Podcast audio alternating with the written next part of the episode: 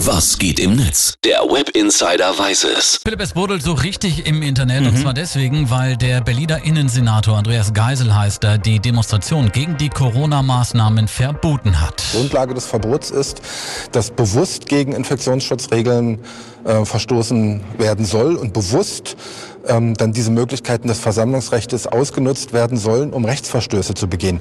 Und das lässt sich der Staat nicht gefallen. Wir dürfen uns nicht auf der Nase herumtanzen lassen. Im Internet findet man jetzt immer mehr Videos, in denen zum Sturm auf Berlin aufgerufen wird. Wir müssen jetzt aufstehen. Niemand, niemand wird uns helfen.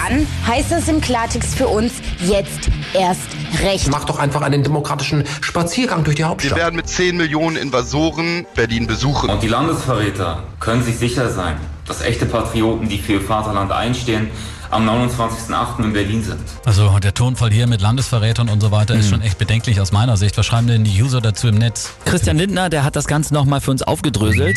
Das Berliner Demoverbot, schreibt er bei Twitter, kann den Eindruck erwecken, unbequeme Meinungen würden unterdrückt. Das darf nicht sein.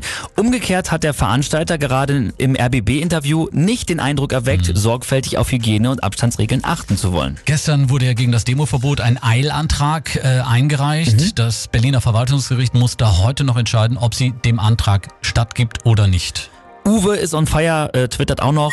Die Sturm auf Berlin-Befürworter machen mir Angst. Ich bin wütend über die Ignoranz dieser Leute. Sie lassen sich instrumentalisieren und merken es einfach nicht. Oftmals von Rechten und denen ist es egal, ob Flüchtlings-, Wolfs- oder Corona-Krise. Sie nutzen einfach die Angst der Menschen. So oder so, die Diskussion ist jetzt mittlerweile willig zu einer Debatte um die Grundrechte geworden. Die Berliner Polizei, die stellt sich trotz des Verbotes auf eine größere Anzahl von Demonstranten ein. Saputz, der twittert auch noch, ich bin Maßnahmengegner, fahre nach Berlin und werde trotzdem demonstrieren, denn Meinungsfreiheit ist unverhandelbar. Ich werde friedlich, freundlich, aber bestimmt demonstrieren. Den Hashtag Sturm auf Berlin finde ich dennoch in höchstem Maße deplatziert, wenn ich das mal so sagen darf.